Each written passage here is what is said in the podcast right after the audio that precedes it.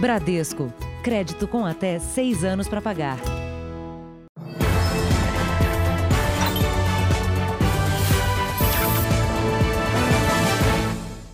Olá, boa noite. Boa noite.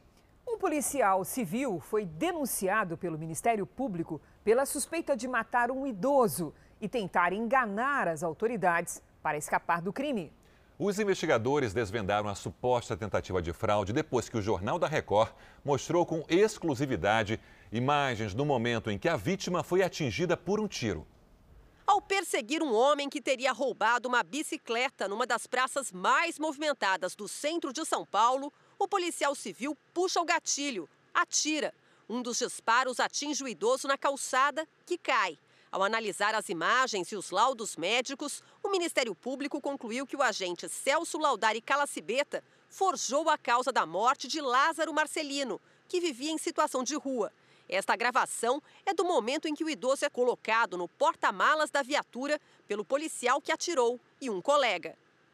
De acordo com a denúncia, médicos e legistas foram induzidos ao erro. O policial civil apresentou uma faca com manchas de sangue alegou que a arma tinha se desprendido do corpo da vítima e caído dentro da viatura durante o trajeto até o hospital.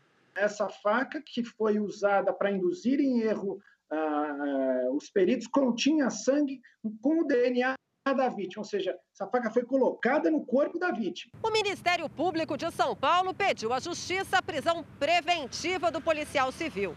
Ele foi denunciado por homicídio doloso com intenção de matar e por fraude processual. De acordo com o promotor, há indícios de que Celso tenha usado a faca para ferir o idoso que já estava baleado.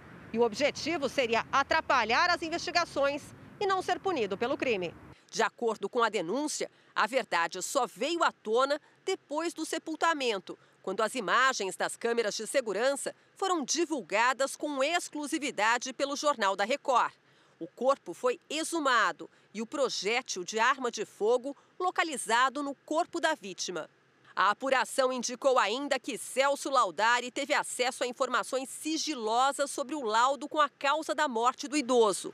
E o objetivo era comprometer e dificultar a investigação e o esclarecimento da verdade. O policial pode responder por homicídio qualificado, por efetuar disparos em praça pública movimentada e dificultar a defesa da vítima.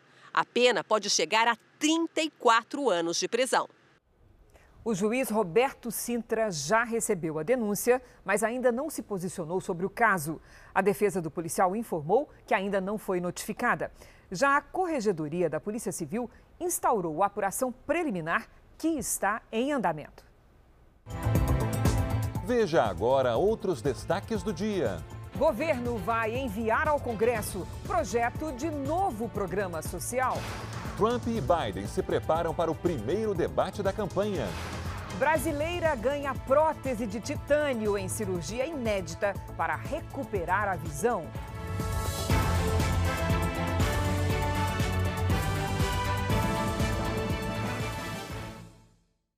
Oferecimento Bradesco. Abra sua conta sem tarifa pelo app.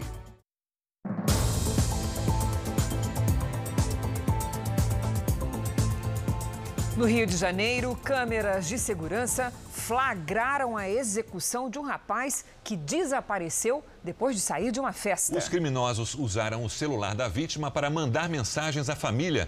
Ele era amigo de infância da cantora Jojo. A rua é tranquila e vigiada por câmeras de segurança. Elas flagraram o assassinato de Bruno Aurélio Brito Silva. Os criminosos estacionam o carro com os faróis apagados. Dois homens armados descem e retiram Bruno do porta-malas. Disparam e fogem. O crime ocorreu na última sexta-feira. Bruno estava desaparecido havia dois dias, depois de sair para uma festa. Testemunhas contaram que o rapaz teria deixado o evento acompanhado de uma mulher. Uma festa com os amigos, todo mundo um pouco alcoolizado. Quando olharam para o lado, Bruno já não estava mais. Ninguém sabia o que aconteceu. Um tio de Bruno reconheceu o corpo no Instituto Médico Legal. O rapaz tinha marcas de espancamento e teria sido atingido por quatro tiros. A polícia quer ouvir os parentes de Bruno Aurélio para saber sobre a rotina de vida dele e ainda detalhes da festa onde o rapaz foi visto pela última vez. uma pista importante é rastrear e descobrir quem mandou mensagens para o grupo da família de Bruno, usando o aparelho dele. Essa foto com a mensagem Alguém conhece ele? teria sido feita pelos criminosos. A família também recebeu recados afirmando que Bruno estava em uma comunidade, desorientado e teria pedido que alguém fosse buscá-lo. Bruno tinha 37 anos e trabalhava como técnico de telefonia. Tinha cinco filhos e era amigo de infância da cantora Jojo, que participa do reality A Fazenda. Jojo ainda não sabe da morte de Bruno. Vai ser um baque, porque eles tinham uma amizade muito grande, de muito tempo. Eles tinha ela como, como uma irmã. No interior do Rio Grande do Sul, uma perseguição durou meia hora e terminou com 50 quilos de maconha apreendidos. Foram 75 quilômetros em alta velocidade até que os agentes da Polícia Rodoviária Federal conseguissem parar o carro. A fuga começou no município de Camaquã e terminou na cidade de São Lourenço do Sul, as duas no interior gaúcho.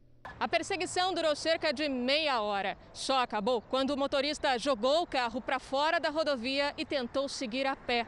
Ele disse aos agentes que pegou a droga e o carro na capital gaúcha e pretendia vender em Rio Grande, no sul do estado.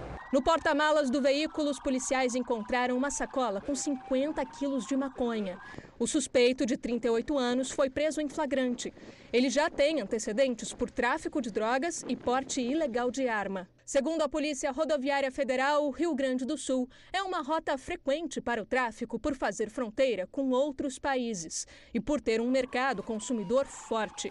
Só neste ano já foram apreendidas 20 toneladas de maconha. E quem serve de mula transportando as drogas geralmente já tem uma ligação com o crime. A maioria das pessoas envolvidas já tem algum tipo de antecedente ligado a tráfico ou alguma outra situação aí similar. Está preso em local mantido em sigilo o secretário de Obras de Patrocínio no Triângulo Mineiro, que matou a tiros um candidato a vereador depois de uma live. Ele era foragido da justiça e se entregou. Um mandado de prisão havia sido expedido contra o secretário Jorge Marra na sexta-feira. Ele fugiu, mas se entregou no domingo. Jorge Marra foi exonerado pelo irmão, que é prefeito, depois que ele matou o candidato a vereador Cássio Remes na última quinta-feira. Por questões de segurança, o local onde Jorge está preso é mantido em sigilo. Em frente à delegacia, moradores clamavam por punição. Segundo a polícia, Jorge afirmou em depoimento de quase duas horas que agiu em legítima defesa. O crime ocorreu depois de uma live nas redes sociais em que Remes fez denúncias contra obras da cidade. Marra apareceu e tomou o celular de Remes. O candidato a vereador foi então à secretaria para reaver o aparelho e acabou vítima dos disparos do secretário, como mostram as câmeras de segurança. Uma brasileira de 29 anos foi morta na França pelo marido, que também é brasileiro, e ele confessou o crime. Os dois filhos do casal estão sob a guarda da justiça francesa. Franciele Alves e o marido, Rodrigo Martim, moravam juntos havia cinco anos. Eles se casaram em Paysandu, no interior do Paraná, e dois anos atrás se mudaram para a França. Há alguns meses, ela passou a se queixar para a família que a relação não ia bem. Chegou a publicar um texto sobre relacionamentos abusivos. Em um trecho, ela diz: se ame e não se case com a morte. Ela já previu que uma hora ele ia matar ela. E pelo fato dela estar sozinha lá, está sendo, ela, ela estava sendo coagida, né, a não poder se expressar. Franciele foi encontrada morta com um golpe de faca no apartamento onde morava com o marido nos arredores de Paris. Uma vizinha escutou a briga e chamou a polícia. Rodrigo fugiu, mas se entregou neste final de semana. Segundo os investigadores franceses, ele confessou o crime. Franciele tinha um filho de dois anos com Rodrigo e um de quatro de outro relacionamento. Os dois meninos agora estão sob os cuidados da justiça francesa. Enquanto eles, ela não estiver aqui, as crianças não estiver aqui, com a guarda do pai, a gente não vai ficar calmo. Nossa preocupação é essa. A família não tem recursos para trazer o corpo de Franciele para o Brasil e tenta conseguir o dinheiro numa campanha pela internet. No Rio de Janeiro, homens foram flagrados com fuzis hoje pela manhã no Complexo da Maré. As imagens foram feitas pelo helicóptero da Record TV ao final de um baile funk na comunidade. É possível identificar pelo menos três homens que, fortemente armados, circulam livremente pelas ruas. Por decisão do Supremo Tribunal Federal, estão proibidas as operações policiais nas comunidades do Rio enquanto durar a pandemia. Saiu hoje a primeira decisão judicial sobre o incêndio em que 14 pessoas morreram na creche Gente Inocente, em outubro de 2017. A Prefeitura de Janaúba, em Minas Gerais, foi condenada a indenizar um dos pais que perderam o filho na tragédia. Fernando sofreu a dor maior que um pai pode enfrentar. O filho dele, Juan, de 4 anos, foi um dos 14 mortos na creche de responsabilidade do município em 2017, depois que um funcionário ateou fogo em uma sala lotada e, na sequência, se matou. As vítimas eram crianças e professoras e quase 50 pessoas ficaram feridas. A Justiça Estadual condenou a Prefeitura de Janaúba, no norte de Minas, a indenizá-lo em 100 mil reais pela morte do garoto. Seria um consolo mesmo se meu filho tivesse vivo, né? Tivesse aqui comigo, pelo carinho, o amor que ele tinha por mim, né? E eu também tinha muito por ele também. A decisão é de primeira instância, ou seja, cabe recurso. A Defensoria Pública, que representa as famílias das vítimas, pode pedir ao Tribunal de Minas para aumentar o valor e a Prefeitura para diminuir. Mas, como foi a primeira sentença no processo, existe a expectativa de que a quantia seja a mesma nos outros pedidos que vão ser analisados pelo mesmo juiz. Desde 2017, a Justiça mandou a Prefeitura pagar 500 reais por mês para os casos de lesões leves e 1.000 reais mensais para vítimas de lesões graves ou morte. Quando todos os processos tiverem sido julgados, essa antecipação deverá ser descontada do total da indenização. Não se sabe qual que é o valor final da indenização, né? Daí a importância dessa sentença, que ela é já um marco. Pela primeira vez a gente tem um parâmetro indenizatório. A Prefeitura de Janaúba declarou que ainda não foi intimada sobre a decisão judicial. O município não informou se pretende recorrer. Um princípio de incêndio no Ministério da Saúde fez com que funcionários deixassem o prédio e, à tarde, a área de proteção ambiental do Palácio do Jaburu pegou fogo. Foi um incêndio de média proporção na vegetação da área de segurança do Palácio do Jaburu, que é a residência oficial do vice-presidente da República. O fogo começou após o serviço de manutenção na torre de telefonia. As chamas foram controladas e ninguém se feriu. Mais cedo, um curto-circuito no aparelho de ar-condicionado provocou um pequeno incêndio numa sala do anexo do Ministério da Saúde. O andar foi isolado por causa da fumaça. Não houve feridos. O estado de São Paulo completou 10 semanas seguidas com queda nas internações pelo coronavírus. O número de casos caiu 4% e o de mortes 16%. Vamos agora aos números de hoje da pandemia de coronavírus no Brasil. Segundo o Ministério da Saúde, o país tem 4 milhões 745 mil 464 casos de Covid-19. São 142.058 mortos. Foram 317 mortos nas últimas 24 horas. E também entre ontem e hoje, 24.094 pessoas se recuperaram. No total, já são 4 milhões 84 mil 182 pacientes curados e 519.224 seguem em acompanhamento. Em Salvador, as praias que estavam abertas voltaram a ser fechadas para os banhistas. O fim de semana de calor intenso foi motivo para aglomerações em diversas regiões do país. Na cidade de São José do Rio Preto, interior de São Paulo, guardas civis municipais acabaram com a festa em uma chácara. O evento reuniu mais de 500 pessoas. O organizador foi multado e deve responder por infração às regras sanitárias, crime com pena que varia de um mês a um ano de prisão. Em São Vicente, litoral paulista, a aglomeração foi um evento na praia do Itararé. Pegando fogo! A fiscalização gerou correria e confusão. No Rio de Janeiro, os termômetros marcaram 41 graus. Fiquem em suas casas. Apesar dos avisos, os cariocas lotaram as praias. Muita gente não usava máscara. Aqui em Salvador, as praias foram reabertas na segunda-feira passada, mas continuam interditadas nos finais de semana. Só que a fiscalização, com apenas 100 guardas municipais, não conseguiu conter tanta gente descumprindo o decreto. Vários trechos dos 64 quilômetros de orla da cidade tinham aglomerações. A praia de Itapuã ficou assim.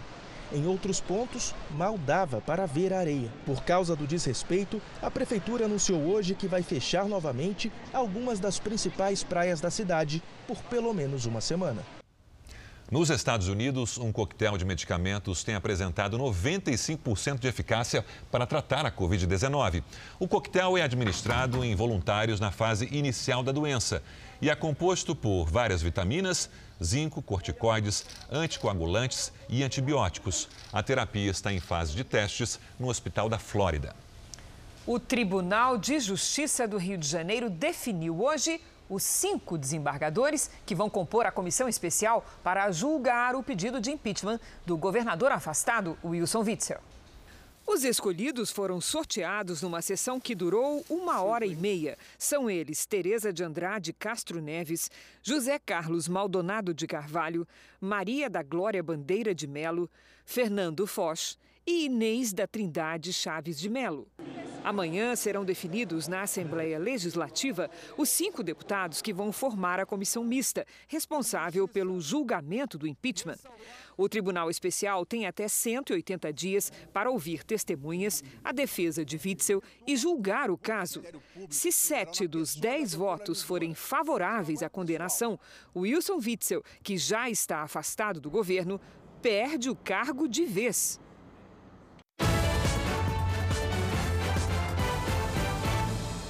Há pouco mais de um mês das eleições presidenciais americanas, os candidatos Donald Trump e Joe Biden se preparam para um debate cara a cara. Esta região no meio oeste americano é conhecida por ser indecisa. Ohio faz parte dos chamados swing states, ou estados pêndulo. Isso porque não se definem nem como republicanos, nem como democratas, balançando para cada lado de eleição para eleição. Tom veio do estado do Michigan para acompanhar a disputa e convencer os indecisos a votar em Biden. Vote. Ken diz que Trump tem forte apoio dos moradores do estado e que votará nele porque é mais preparado para lidar com os problemas do país e do mundo. Desde 1960, quem ganha no voto popular em Ohio acaba eleito presidente. Foi assim em 2016 com Donald Trump, que ficou mais de oito pontos percentuais à frente da adversária Hillary Clinton. Hoje, pesquisas apontam que o presidente segue com vantagem e mantém um eleitorado fiel no estado. Esse será o primeiro embate entre Trump e Biden nessa reta final da corrida eleitoral. O debate vai acontecer aqui no campus dessa universidade da cidade de Cleveland e hoje foi dia de fazer os últimos ajustes. Amanhã, os dois candidatos chegam à cidade, que terá a segurança reforçada. Amanhã, a partir das 10 da noite, o debate presidencial de Cleveland vai ser transmitido ao vivo pela Record News, com tradução simultânea. O presidente Donald Trump classificou hoje como falsa a denúncia publicada em um jornal americano de que ele teria deixado de pagar impostos durante 10 dos últimos 15 anos.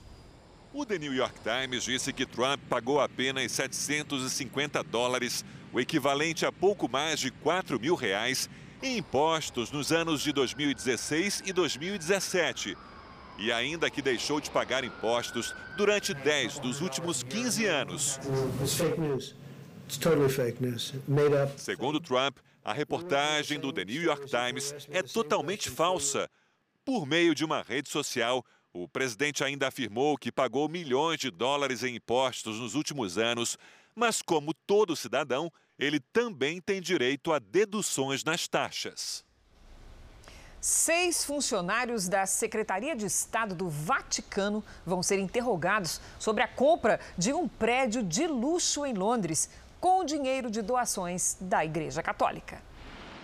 As suspeitas de corrupção e lavagem de dinheiro têm mais um capítulo na justiça. Os depoimentos vão acontecer dias depois da renúncia do cardeal italiano Giovanni Angelo Beccio, uma das figuras mais influentes da cúpula da Igreja Católica. O cardeal e seis funcionários da Secretaria de Estado do Vaticano estariam envolvidos na compra de um prédio de luxo em Londres em 2018. O valor gasto teria sido de um bilhão de reais com recursos de doações da igreja.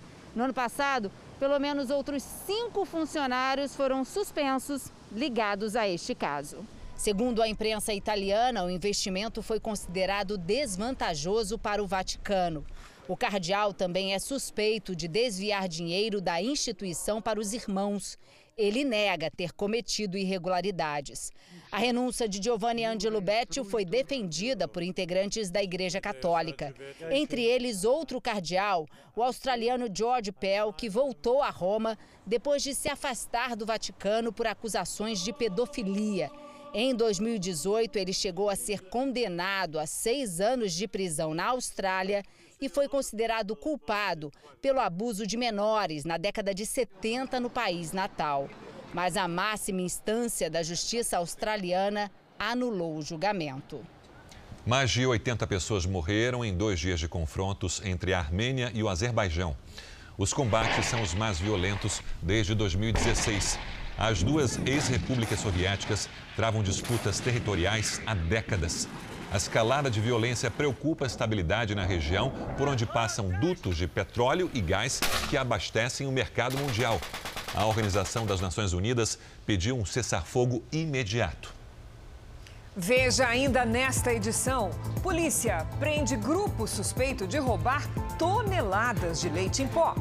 E também calor extremo e tempo seco dificultam o combate ao fogo no Pantanal.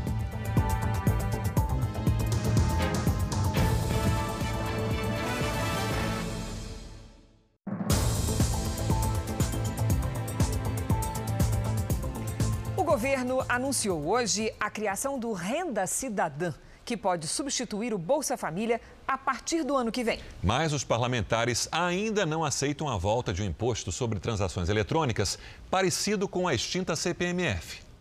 Na mesma mesa de discussão, o presidente Jair Bolsonaro, ministros, líderes do governo e de partidos na Câmara e no Senado.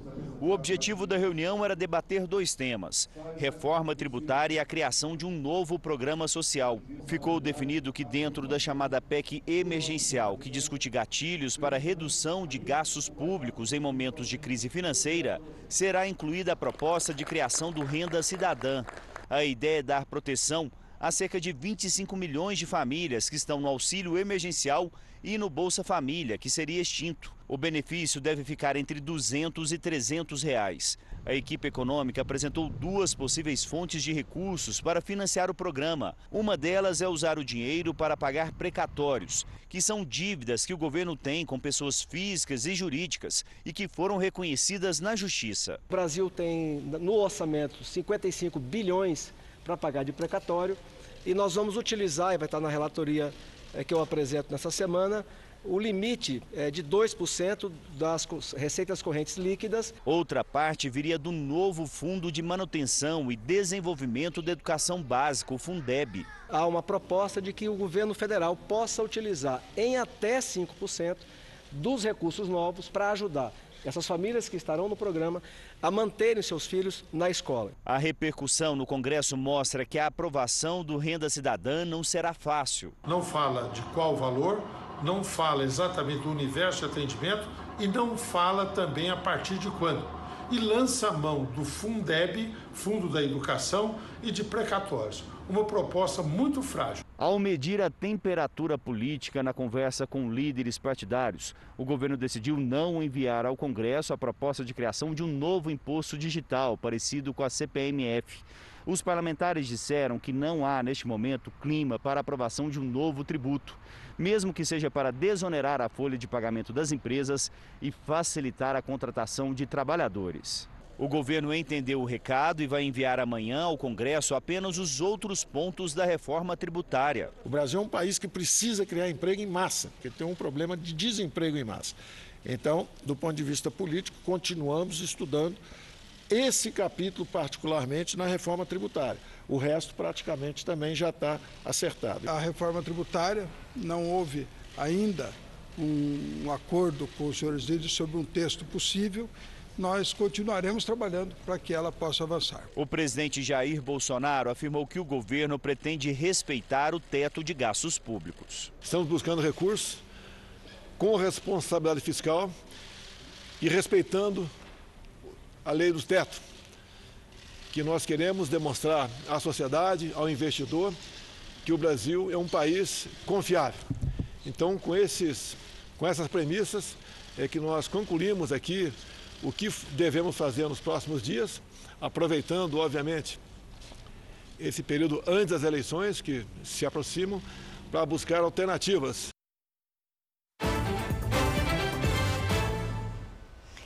O uso do cartão de crédito tem sido a principal causa do endividamento das famílias. Está conosco a nossa Patrícia Lages para comentar o assunto. Boa noite, Patrícia. Como se evita que, se evita que o cartão de crédito seja o vilão do orçamento familiar? Boa noite, Cris, e boa noite para você de casa. Olha, usando corretamente o cartão. O cartão é apenas um gestor de gastos, ele não é um agente de empréstimos, como muita gente usa aí, né? O que, que as pessoas fazem? Elas passam o cartão para comprar aquilo que não tem o dinheiro para pagar. Isso leva a um descontrole e a pessoa vai parar no rotativo, ou seja, ela não paga a fatura total, mas paga apenas o mínimo. E aí assume uma dívida com os juros mais altos do mercado. Vamos ver um exemplo aqui. Se a fatura do cartão for de 360 reais, só que a pessoa paga só o mínimo, nesse caso 54, ela vai entrar no rotativo com uma dívida inicial de 306 reais. A uma taxa aí de 14% ao mês, essa dívida chegaria a quase 350 reais. E em seis meses passaria de 670 reais. É mais do que o dobro do que a dívida original. Quem entra nessa bola de neve aí um mês para o outro rolando a dívida tem dificuldade de sair. Tem dificuldade, Cris, mas tem duas opções aqui que podem ajudar. Uma delas é solicitar um empréstimo a juros mais baixos. A pessoa quita a fatura à vista e assume o pagamento de uma dívida mais barata. Outra opção é para quem está com o nome negativado, que seria parcelar a própria fatura do cartão.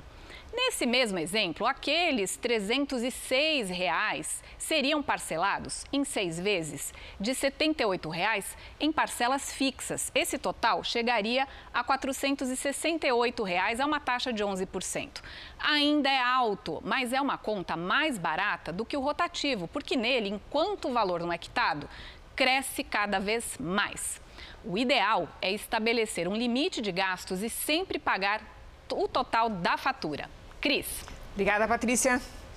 Vamos agora ao comentário do jornalista Augusto Nunes, que retorna de férias. Boa noite, Augusto. Boa noite, Cristina, Sérgio. Boa noite a você que nos acompanha. De olho no voto de milhões de pais contaminados pela epidemia de medo, milhares de políticos brasileiros lutam bravamente pelo recorde mundial da modalidade quarentena escolar. Na cidade de São Paulo, por exemplo, as aulas presenciais foram suspensas há mais de seis meses e só deverão ser retomadas em 2021. Com isso, o ano letivo de 2020 terá deixado de existir. Baseados em estudos científicos e estatísticas confiáveis, todos os países europeus mantiveram as escolas fechadas só por algumas semanas baseados em pesquisas de opinião influenciadas pelo jornalismo de necrotério, prefeitos e governadores vêm eternizando aulas à distância que jamais substituirão o contato direto entre professor e aluno. Algumas perguntas clamam por respostas urgentes. Por exemplo, alunos que não têm sido submetidos a testes de avaliação terão de repetir o ano que não houve? Ou serão automaticamente aprovados. Na primeira hipótese, o índice de evasão escolar alcançará a estratosfera. Na segunda hipótese, o buraco de um ano de aprendizado causará prejuízos incalculáveis ao futuro da geração Covid. Veja a seguir: Operação prende empresário que ostentava luxo lavando dinheiro do tráfico. E também, 12 anos depois, o caso da engenheira Patrícia Amieiro pode ter uma reviravolta.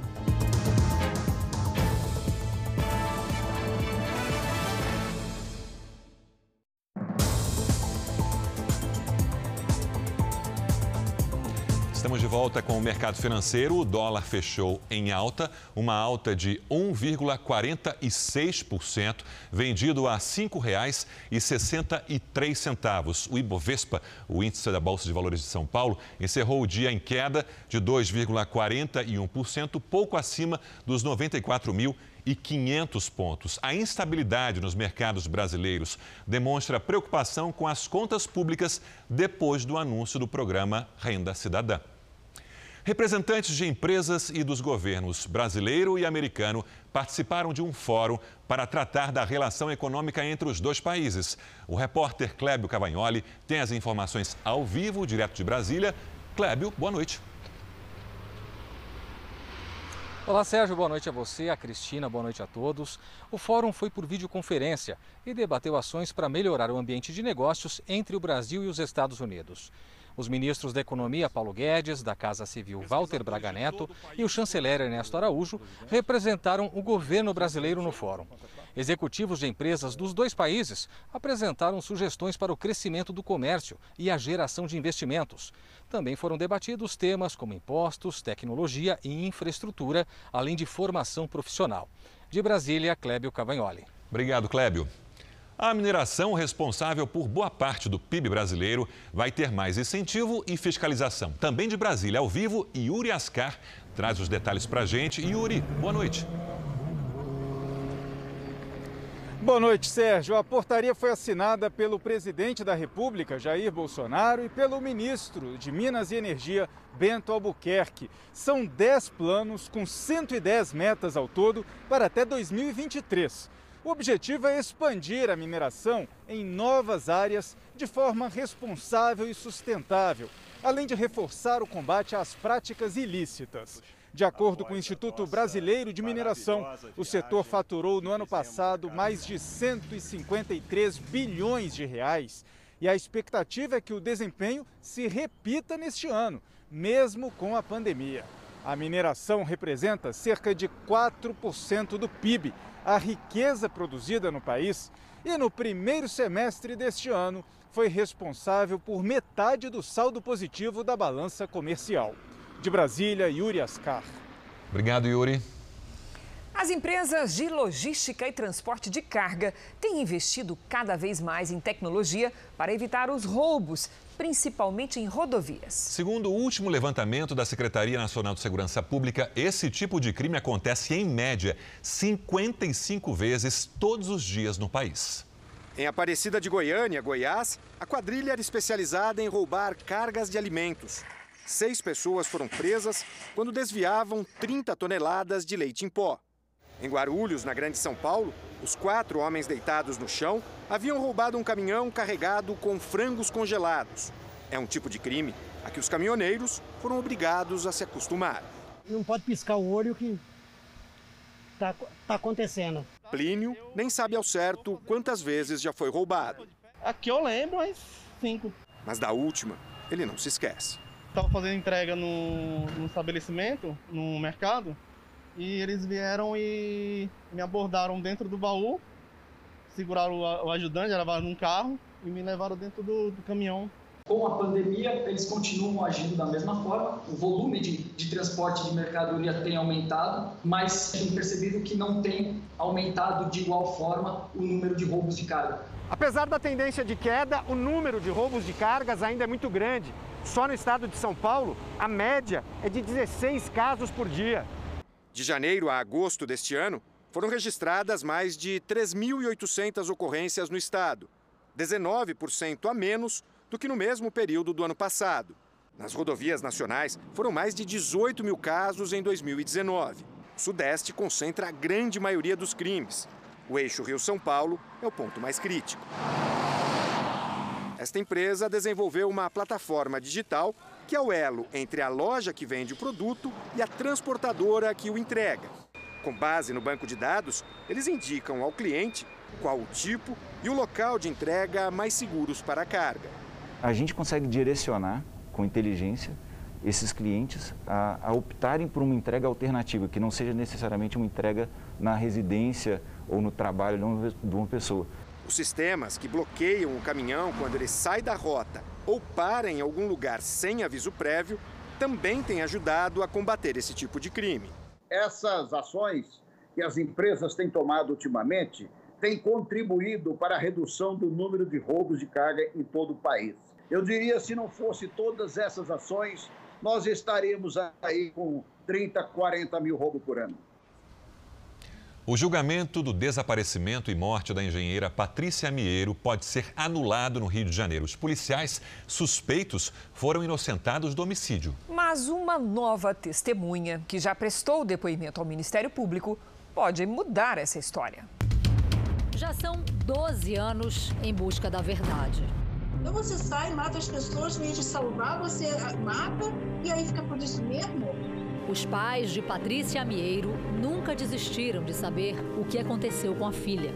Mas agora, o depoimento de uma testemunha pode mudar todas as versões contadas até aqui. Um taxista teria testemunhado o que aconteceu com Patrícia na madrugada de 14 de junho de 2008.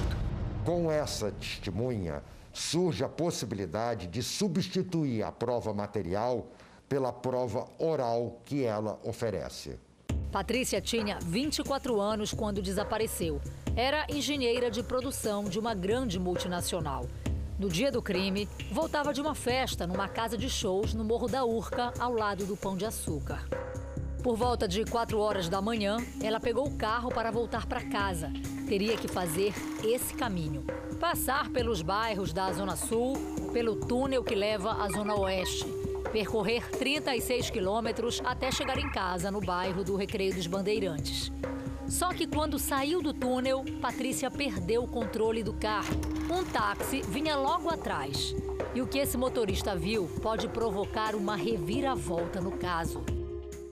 O taxista tinha feito a última corrida e estava voltando para casa quando ouviu barulho de tiro e decidiu parar. Ele passava por essa via que é bastante movimentada durante o dia, mas como era madrugada, conseguiu estacionar e descer do carro.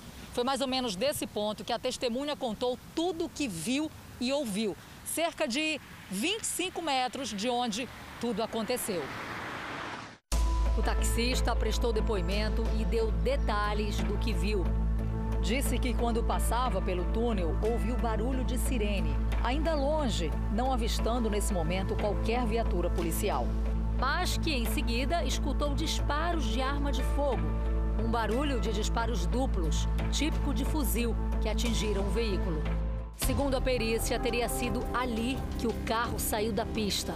A poucos metros antes do viaduto, avançou por cima de uma calçada e caiu numa ribanceira. A versão foi confirmada pelo taxista. Logo na saída do viaduto estavam dois policiais que faziam plantão. Na versão deles, quando chegaram no carro, não encontraram ninguém. A primeira tese foi de que Patrícia teria sido arremessada para fora pelo vidro traseiro, mas os peritos encontraram marcas de tiros no carro. A versão então passou a ser a de que dois policiais teriam confundido o carro de Patrícia com o de traficantes da Rocinha e atirado. E outros dois policiais teriam ajudado a tirar o corpo dela do local e mexido na cena do acidente. Versão que bate com a da testemunha. O taxista disse que parou, desceu do carro e passou a observar mais de perto. Viu que era uma moça aparentemente muito jovem, com cabelo louro, com marca de sangue entre o nariz e a boca. E que naquele momento a jovem estava viva, pois a mesma mexeu o braço, inclusive tentando limpar o sangue do rosto. Falou que quando o policial, o do que atirou, vai puxar, puxar a pessoa que está no carro e verifica que na verdade não é um criminoso, ele coloca a mão na cabeça, na, aquela expressão um desespero, um gesticular de desespero. Uhum. E aí o outro que, vem, que chega depois fala, calma que a gente vai resolver. Patrícia nunca mais foi vista. Foi declarada morta em 2011. Em dezembro do ano passado, os quatro policiais envolvidos foram levados a júri popular. Nenhum deles foi condenado por homicídio. Em nota, a PM do Rio informou que os policiais ainda respondem por processo administrativo e agora trabalham internamente. Informaram ainda que três deles foram promovidos. A testemunha explicou à promotora por que esperou tanto tempo para falar. Ele disse que naquele momento ele ficou calado, quer dizer, naquele momento não, né? Por 12 anos ficou em silêncio, porque tinha muito medo. A família o pressionava muito a não falar nada. Para os pais de Patrícia, é a chance de fechar um ciclo. Vai aquietar o meu coração, nosso coração. Mas a saudade, a falta dela, isso não vai é, acabar nunca. Mas uma parte nossa vai ser bem aliviada. Uma operação contra o tráfico de drogas desmontou um esquema liderado por um empresário de Manaus. Ele mantinha empresas de fachada para lavar dinheiro e viver com muito luxo. 20 carros de luxo, 3 milhões de reais em dinheiro, 6 toneladas de maconha e cocaína e 10 pessoas presas. A operação foi em Manaus e em outras três cidades do interior do estado.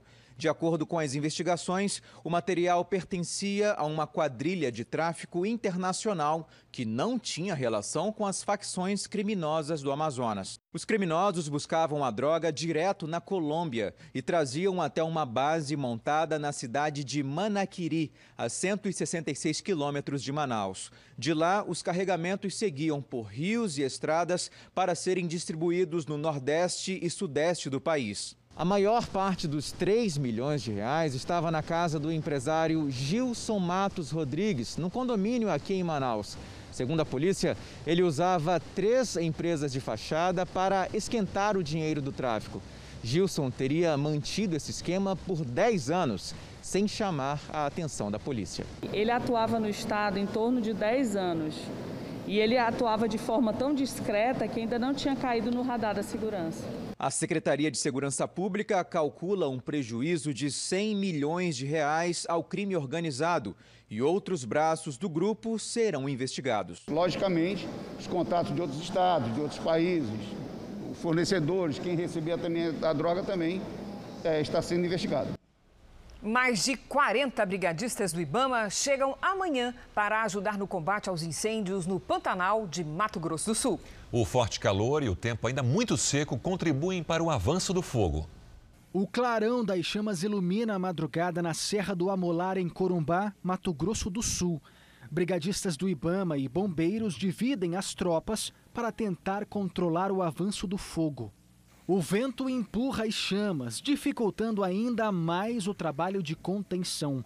Pela manhã, onde o fogo foi extinto, o trabalho na área afetada continua. A gente precisa fazer esse monitoramento, fazer o controle dos focos para que é, essa atividade de rescaldo, né, para que a, as chamas não venham novamente a expor essa, as, as edificações que já foram defendidas ao risco das frentes de fogo voltarem a atingir essa, esses pontos. O fogo também chegou às margens da BR-262, principal via de acesso ao Pantanal Sul-Mato Grossense.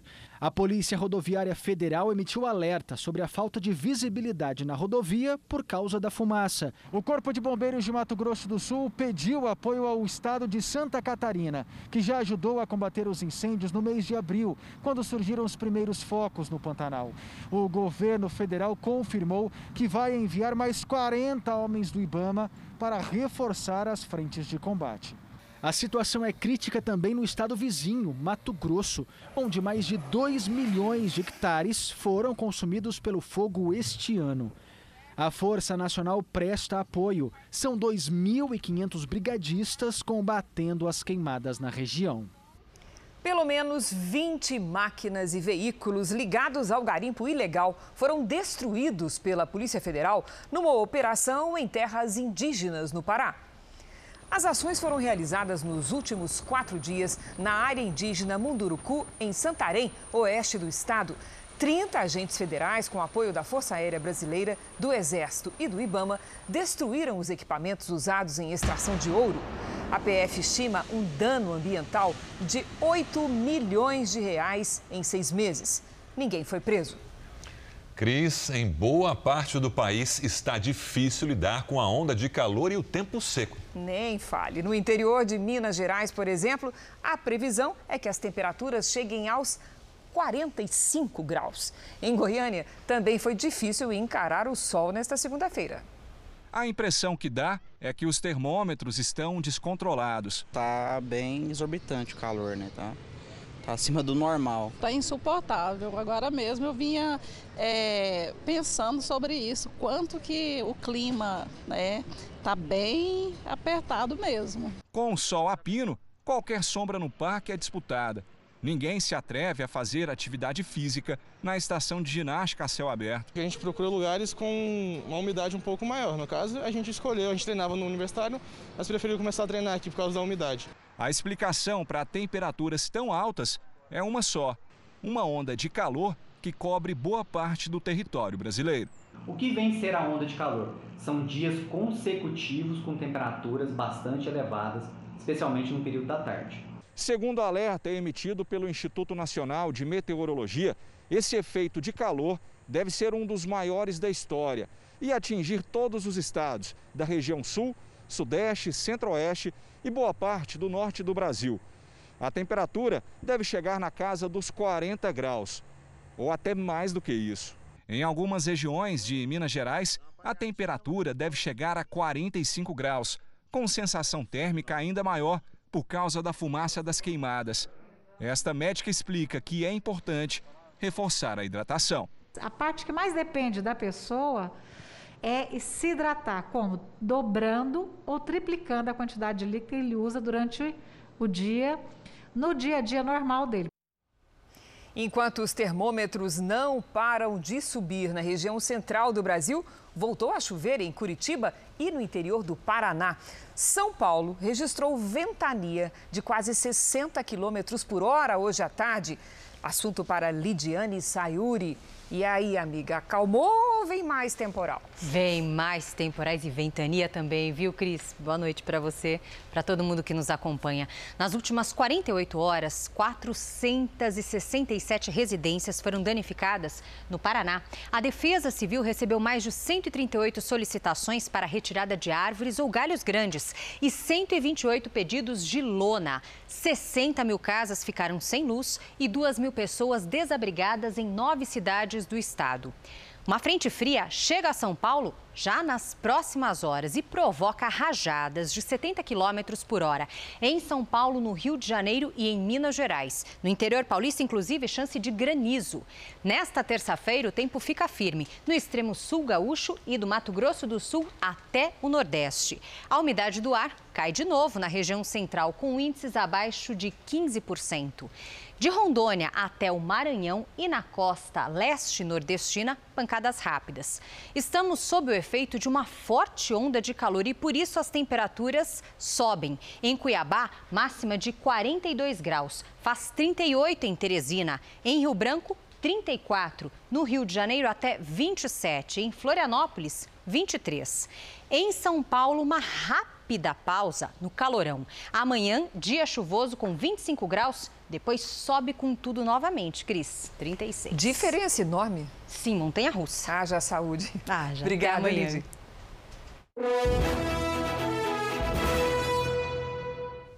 A partir desta semana, começam as campanhas eleitorais para prefeitos e vereadores nas cidades do país. Em São Paulo, os candidatos se dividem entre atividades à distância e o velho corpo a corpo com os eleitores. O candidato Celso Russomano, do Republicanos, não teve agenda oficial. Ele respondeu a perguntas do público pela internet. O atual prefeito e candidato à reeleição, Bruno Covas, do PSDB, vistoriou as futuras instalações de um espaço de lazer que será inaugurado no sambódromo da cidade. Guilherme Boulos, do PSOL, visitou o Centro Educacional Unificado do Jaçanã, na zona norte da cidade, e depois fez caminhada e falou com moradores da região. Aqui no maior colégio eleitoral do país, novos nomes e outros já conhecidos dos paulistanos prometem uma disputa acirrada pela cadeira que fica no último andar daquele prédio. Gilmar Tato, do PT, se reuniu com a coordenação da campanha. A candidata do PSL, Joyce Hasselmann, gravou horário eleitoral e teve reuniões internas. Arthur Duval, do Patriota, deu entrevista para uma rádio e se encontrou com a equipe. O candidato pelo PSD, Andréa Matarazzo, não teve agenda pública. Orlando Silva, do PCdoB, participou de ato no centro de São Paulo, a favor da desoneração da folha de pagamento das empresas. Já o candidato do PSB, Márcio França, visitou o bairro do Brás, no centro. Ele se encontrou com apoiadores e conversou com moradores e comerciantes. Os candidatos à Prefeitura do Rio de Janeiro também saíram às ruas. O prefeito Marcelo Crivella, do Republicanos, que tenta a reeleição, cumpriu agenda de governo no Pier de Pedra de Guaratiba, na Zona Oeste. O ex-prefeito Eduardo Paes, candidato do DEM, visitou uma unidade de saúde popular que funciona na abolição na Zona Norte. A delegada Marta Rocha, do PDT, se reuniu com coordenadores da campanha. Benedita da Silva, do PT, passou o dia em reunião partidária. Clarissa Garotinho, a candidata do PROS, esteve num restaurante popular de Campo Grande, na Zona Oeste. Luiz Lima, do PSL, participou de uma reunião no Instituto Militar de Engenharia, na URCA. Diante das restrições por causa da pandemia, a campanha pela Prefeitura do Rio de Janeiro terá menos corpo a corpo nas ruas. As redes sociais devem ser mais usadas para tentar atrair os eleitores.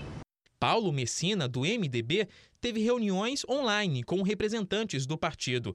Renata Souza, do PSOL, também se encontrou virtualmente com apoiadores. Fred Luz, do Novo, conversou com comerciantes de Madureira. Glória Heloísa, do PSC, não teve agenda divulgada. Um homem de 36 anos foi resgatado de uma montanha de escombros depois que a casa dele desabou em Garça, no interior de São Paulo. Ele teve ferimentos leves, mas ficou preocupado com outras vítimas do desabamento. Os bombeiros não mediram esforços diante de uma mãe tão angustiada. Cavaram até encontrar o último dos três filhotes que ficaram soterrados. A cadelinha, que tinha tido cria recentemente, acompanhou o trabalho da equipe de salvamento. Ela e os filhotes foram levados para uma ONG de proteção de animais.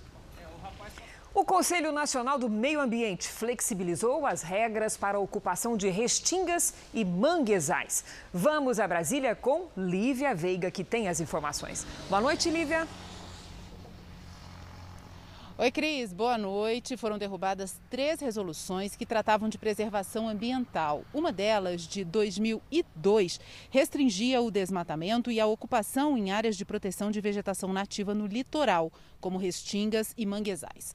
Outra delimitava em 30 metros a faixa mínima para construções do entorno de reservatórios de água. O CONAMA derrubou ainda a resolução que exigia licenciamento ambiental para aprovação de projetos de irrigação e liberou a queima de vários tipos de resíduos em fornos industriais para a produção de cimento. O Ministério Público Federal informou que vai analisar a legalidade dessas decisões e o impacto ambiental. Crise Sérgio. Obrigada, Lívia. No estado americano da Califórnia, 65 mil famílias tiveram o fornecimento de energia elétrica interrompido por conta do alto risco de incêndio. A maioria dos imóveis fica perto de uma região de vinhedos atingida pelo fogo. A onda de calor e os ventos fortes ajudam a propagar as chamas. Dezenas de milhares de pessoas já deixaram as casas. Uma técnica desenvolvida aqui no Brasil e inédita no mundo ajudou uma cabeleireira a recuperar a visão. As próteses foram feitas com impressão em 3D e acabaram com uma agonia que já durava anos. Sonaira ouviu vários nãos antes do sim dado pelo doutor Eduardo. Eu já ouvi de muitos médicos assim, ó, não mexe porque senão vai ficar pior. Quando ele falou assim para mim, Sonaira, vai dar certo, nós vamos mexer e vai ficar muito bom, e foi maravilhoso. De acordo com o médico, o problema foi causado por uma injeção de corticoides que a paciente tomou para estimular o renascimento dos cabelos. Como efeito colateral, a gordura que sustenta o globo ocular foi absorvida. Sonaira ganhou cabelos, mas o olho direito se deslocou para trás, afundando na caixa craniana. É como se você tivesse dois copos com água e uma bolinha de ping-pong em cada um. Aonde a bolinha de ping-pong são os olhos, né? A, a água é a gordura, músculo, nervo, vasos sanguíneos que estão dentro da cavidade orbitária. E o copo é a estrutura óssea onde os olhos estão. Se eu tiro a água, um pouco de água de um, o que, que acontece? A bolinha de ping-pong entra no copo. O que, que eu preciso fazer? Recompor essa água. A solução foi fazer o implante da prótese de titânio no olho direito. O encaixe foi feito com tecnologia de ponta, realidade aumentada e biomodelos. Uma técnica inédita no mundo. Nós pegamos as imagens de ressonância e tomografia dela, fizemos uma reconstrução 3D e a partir dessa reconstrução 3D nós projetamos a peça. Então, a peça que ela é feita customizada, sob medida para esse paciente. O risco era de Sonaira ter visão dupla para sempre no olho direito. Agora, duas semanas depois da cirurgia, ela já voltou a trabalhar. Foi um, foi um sonho. Você imagina, eu seis anos buscando, um, buscando ajuda, buscando um, resolver um problema. Para quem nunca teve o hábito de poupar dinheiro e quer estabelecer o controle financeiro, aquele velho cofrinho parece uma opção. Entre um cabelo e outro, se vem gorjeta ou sobra troco, vai para o cofrinho. Dina aprendeu com a avó a economizar assim. Uma poupança forçada. Geralmente ela enche o cofre por um ano, mas se precisa antes, recorre às moedas. Eu vou à feira, ao mercado, ao açougue, até pagar uma conta de água, luz, as moedinhas me salvam. Eles podem salvar no momento de aperto, pagar uma conta importante ou simplesmente comprar um objeto de desejo, mas podem também realizar sonhos. Esse cofre aqui tem destino certo desde a primeira moedinha. Rosângela, qual é o destino dessa vez? Nordeste Porto de Galinhas. Pensa que é impossível? Pois é a terceira vez que a Rosângela paga grande parte de uma viagem com moedas. Primeiro foi um cruzeiro marítimo, depois Buenos Aires. Eu não queria esse dinheiro para pagar conta, eu não queria esse dinheiro para outros motivos, eu queria para o meu bem-estar. Aí eu resolvi juntar para fazer uma viagem. Ela é cabeleireira e também vende lanches e geladinhos para fora. Durante o auge da quarentena, o Plano B virou a única fonte de renda. E sabe qual é o resultado de um ano e meio de economias? Dois mil reais. Você acha que se não fosse as moedinhas, você ia guardar esse dinheiro? Hum, não. Eu acho que as moedas, para mim, se tornam mais fáceis para eu poder guardar. Pode até ser a solução das férias da Rosângela. Mas, além da desvalorização do dinheiro, essas moedinhas guardadas também ficam muito tempo fora do mercado. E isso não é bom para a economia do país. É importantíssimo que sempre o dinheiro volte para o mercado financeiro, porque ele precisa girar quando nós tiramos, nós perdemos a velocidade. Aí o governo é obrigado a emitir e nós perdemos o, o, poder de compra, porque nós temos uma inflação chamada inflação monetária, por emissão de moeda. Economizar sim, mas guardar em casa não. Não, não. Os efeitos da pandemia foram graves para todos, mas as mulheres mostraram ter mais jogo de cintura para enfrentar as dificuldades. Foi o que constatou uma pesquisa do Sebrae e da Fundação Getúlio Vargas. Cléo se encaixa nos dados apurados pelo estudo. Há um ano, a estilista abriu um ateliê de roupas que ela mesma produz. Quando veio o isolamento, ela agiu rapidinho. Eu comecei a fazer as máscaras, né, bem no início mesmo, e como eu trabalho com tecidos diferenciados, eu usei tudo que eu tinha aqui, porque eu também não podia sair. Levei a minha maquininha para casa e comecei a fazer. Ia vender essas máscaras é, que consegui pagar conta de luz, telefone, contas altas de cartão de crédito com as máscaras. Um novo hábito incorporado pela Cléo durante a pandemia é atender assim quem não vem mais até a loja. Logo ela, que passava longe das redes sociais, se rendeu e deu certo. O trabalho virtual, aliado ao serviço de entrega, fez o negócio sobreviver. Cleo fechou um pacote com um motoboy que fica bem perto da loja. Ela também comprou um telefone mais potente para dar conta do recado e criou uma coleção com roupas confortáveis para ficar em casa, como pediam as clientes. Tudo que você conquistou e toda essa, essa melhoria que você conseguiu durante esse processo não tem como retroceder. Essa psicóloga infantil também precisou inovar. Como as consultas presenciais foram suspensas, Rayane deu um jeito de fazer chegar as mensagens tão importantes aos seus pacientes. Ela lançou um e-book, um livro virtual e um jogo terapêutico. A venda do e-book supriu uma parte da renda do consultório que tinha perdido. Ana, fundadora da Rede Mulher Empreendedora, diz que a pesquisa retratou bem a realidade feminina. As mulheres se adaptam mais rapidamente às mudanças e aceitam melhor trabalhar de casa.